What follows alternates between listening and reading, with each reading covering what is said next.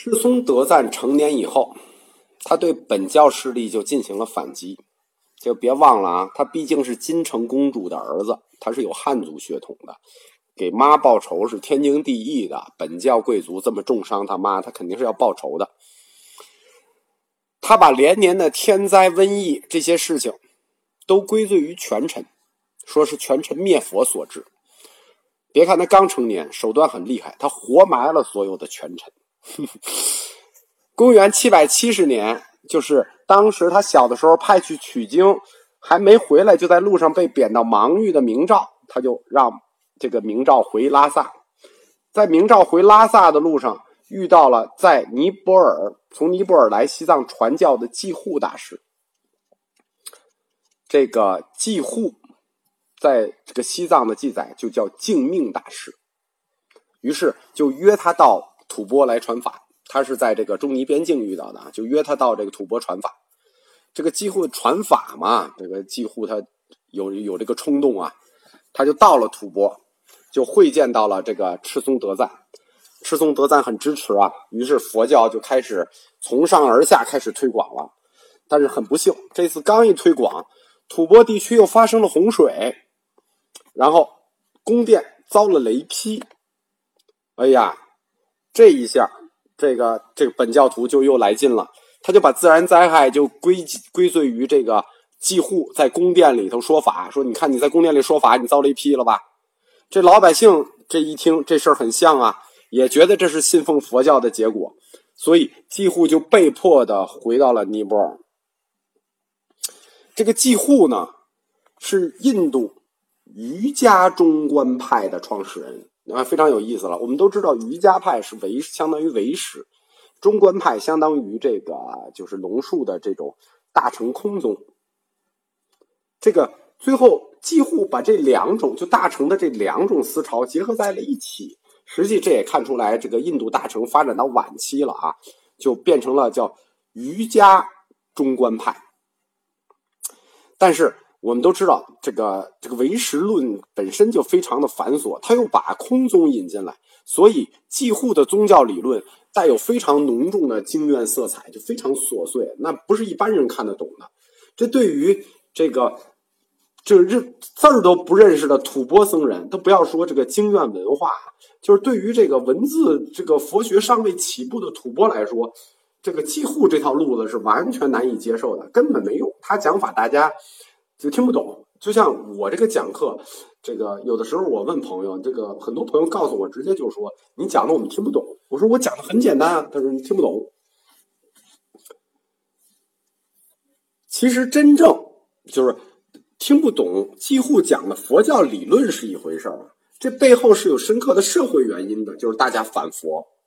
就是真正让西藏的统治阶层，或者说西藏上层难以接受佛教的，实际是佛教背后隐含的一种政治理论。为什么呢？因为我们看这个时间段，这个时间段就是佛教传入西藏的这个时间段。我们说，从魏晋南北朝的时候，最后的这个光明是什么？就是整个更新了中国佛教界思想的是什么？是佛性论啊。就是汉地的佛教，这个时候已经进化到了人人皆有佛性的这个佛性论上了。人人皆有佛性，人人皆能成佛。这个佛性论隐含的政治理论是什么呢？它隐含的政治理论是人人平等的观念。人人都能成佛，人人都平等啊。这对西藏这种奴隶社会来说，那基本上上层或者说奴隶主阶层根本接受不了。这你奴隶怎么跟我贵族平等啊？啊，奴隶啊，你人人都能成佛，你奴隶也能成佛，那这事儿干不过呀，这事儿。所以，几乎的理论大家接受不了，听不懂，这是一一方面。真正的说不出来的理由，反佛的理由，就是佛性论这种人人平等的理论，大家不能接受。几乎就是净命大师。被轰走，临别之前，跟这个赞普赤松德赞说：“我搞不定，请请请谁来搞定呢？请你去请莲花生大士来降妖除魔，显扬佛法。说明什么？说明几乎他已经意识到了，对付这帮没文化的人呢，说理没有用，你们不是就喜欢看神通吗？我就显点神通给你们看。所以几乎意识到了，只能通过密教才能扫清佛教在藏区传播的路。那他刚被轰走，那大家不能起这个事儿。过了一个阶段，风平浪静了，赞普又请明照到尼泊尔去请继护，让继护出面请莲花生，就是我我我这面子不够嘛。于是继护讲经，莲花生显神通，这一路就再次杀向了西藏，就是一路上几乎开始讲讲理，莲花生就开始显法，就是开始显神通了。一路显着神通杀入了拉萨，开始了西藏佛教以密法传教的一个新的局面。我们介绍一下莲花生吧，这个在藏传佛教里很厉害啊，他是宁玛派的祖师爷。莲花生号称乌金大师，他是乌长国人。乌长国这个地儿在哪儿呢？实际是在今天的巴基斯坦和印度的交界处，就是。巴基斯坦和印度那五几年才分开啊，它本来历史上是一一个国家。它巴基斯坦和印度的交界处，这个地儿叫乌场，它是密教最积极的活动中心。中国史书上啊记载过这个地儿，而且一直是这个地儿是什么呢？说这个地儿是产长生树的地方，所以皇帝求长生术的地时候就去乌场过。关于莲花生大师的各种神话，我就不说了。大家随便找一本普通的些这个这个佛教小故事书都有。比如说什么，他从千瓣莲花里出生啊，他集三世诸佛的法术之总集啊，就是有的故事已经写到了荒诞的地步，我就不讲了。因为我说我们讲的是佛教史啊，讲的不是佛教神话。莲花生大师在桑耶大显神通。就通过斗法，就跟《西游记》一样，就是大家斗法了。通过斗法降服了所有的本教巫师，就本教巫师对他各种挑战，全被他降服了。如果这是我的小人之心啊，如果我要没猜错啊，这个莲花生大师应该是古印度的一种魔术师。那古印度魔术师也是很厉害的。莲花生大师在佛教。传入西藏的这个过程里头，他的贡献是什么呢？就是说，他不光是通过法术让佛教杀进了西藏，他真正的贡献是发明了护法神系统。就是以前佛教没有这套系统，叫护法神系统。比如汉地佛教里就没有护法神系统，说玉皇大帝是那个释迦牟尼的护法神，没有这套系统。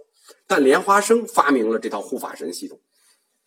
因为佛教在初传藏区的时候，本教是根深蒂固的，信仰本教的人他不支持啊，说你这个佛教里头的神都是外国神，呃，释迦牟尼外国人吧，什么文殊菩萨外国人吧，啊，这个就你说的这些神，什么阿难迦叶这些这些佛是罗汉都是外国人，没有我们藏族人，于是他在信仰上就有隔阂，对吧？就好像说让我们相信。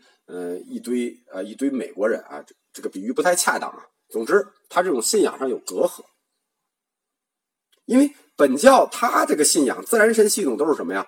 相信河神，相信山神，呃，湖里湖神，比如说像纳木错，呃，他家就相信纳木错里有神，是这个帝释天的女儿，女神纳木错女神。比如藏地的四大神山，嗯，就是呃亚拉香波。念青唐古拉，嗯，库拉日杰，就是东南西北四大神山都有山神。莲花生大师就吸收了这些本地神、山神、湖神，形成了护法神，构筑了藏传佛教独特的叫万佛殿系统。